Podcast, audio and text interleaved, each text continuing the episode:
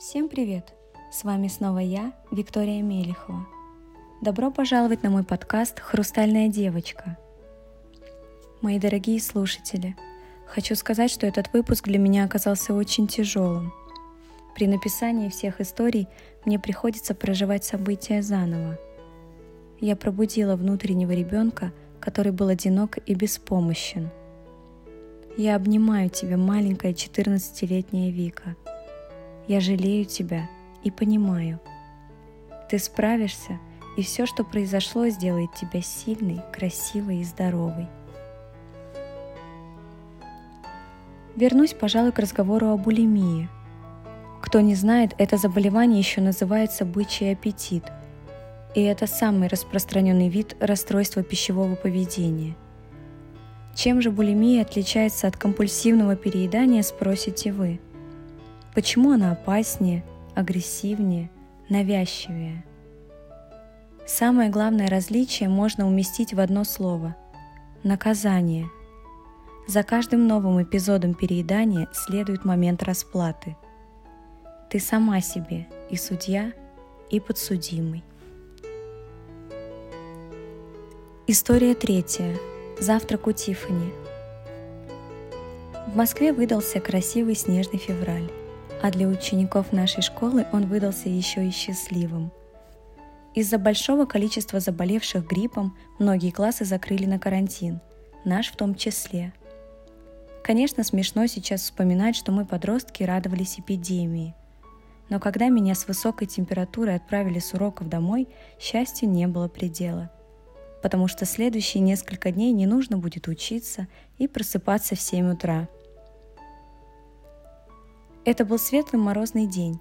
Сидя на диване с градусником под мышкой, я включила фильм «Завтрак у Тиффани». С первых минут мое сердце остановилось, когда на экране появилась Одри Хепберн. Она стояла у магазина Тиффани в шикарном черном платье-футляре, держа в руках стаканчик с кофе и круассан.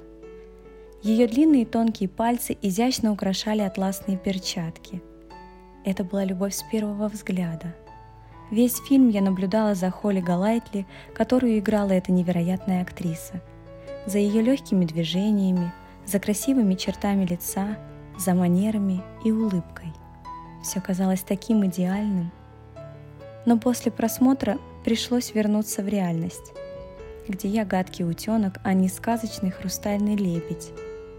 В тот день я твердо решила взять себя в руки, похудеть и выглядеть так же изящно и элегантно, как Одри Хепберн.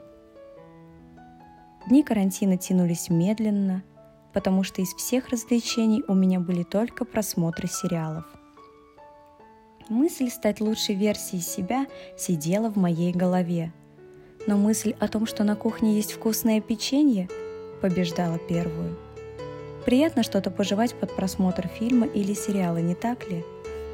Я брала одно-два печенья и возвращалась в свою комнату. Ох, этого было катастрофически мало. Снова поход на кухню и еще парочка печенья. Не замечая, за пару серий я съедала по большой пачке сахарного юбилейного.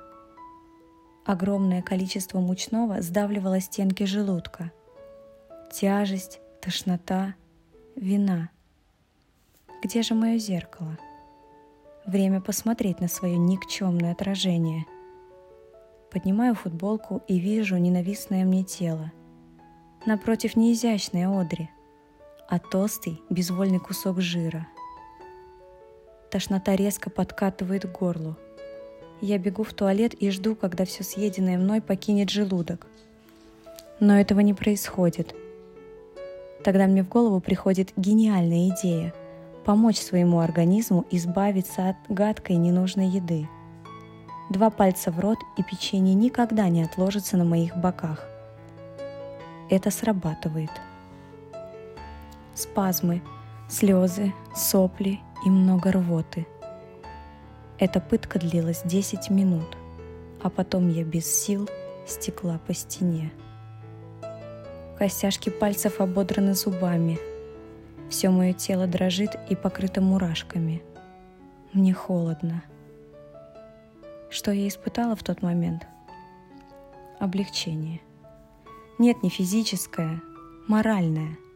Наказание за пачку печенья приведено в исполнение. Я поплатилась за свою слабость, я все это заслужила. Карантин длился ровно неделю. Моя мама утром уезжала на работу и даже не подозревала, что в течение дня я беспощадно издевалась над своим организмом. Как же быстро булимия расположилась в моей жизни. Она устроилась очень удобно, ежечасно открывая новые грани своей сущности. Теперь эта змея не только в голове, она уже в моей комнате и на кухне. К ненависти добавился страх. Страх есть на людях. Все, что происходило, заставляло меня замыкаться в себе, прятаться в комнате, пропускать приемы пищи, стыдиться голода и жить в одиночестве.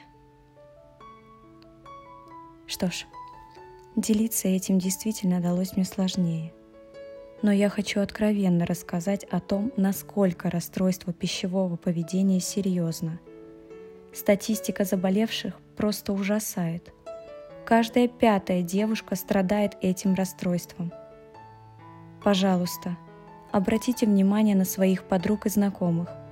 Может, именно вы тот человек, который сможет помочь и убережет ее от страшной борьбы с самой собой. Спасибо, что послушали мою историю. Оставляйте обратную связь и подписывайтесь на мой подкаст, чтобы не пропустить следующие рассказы.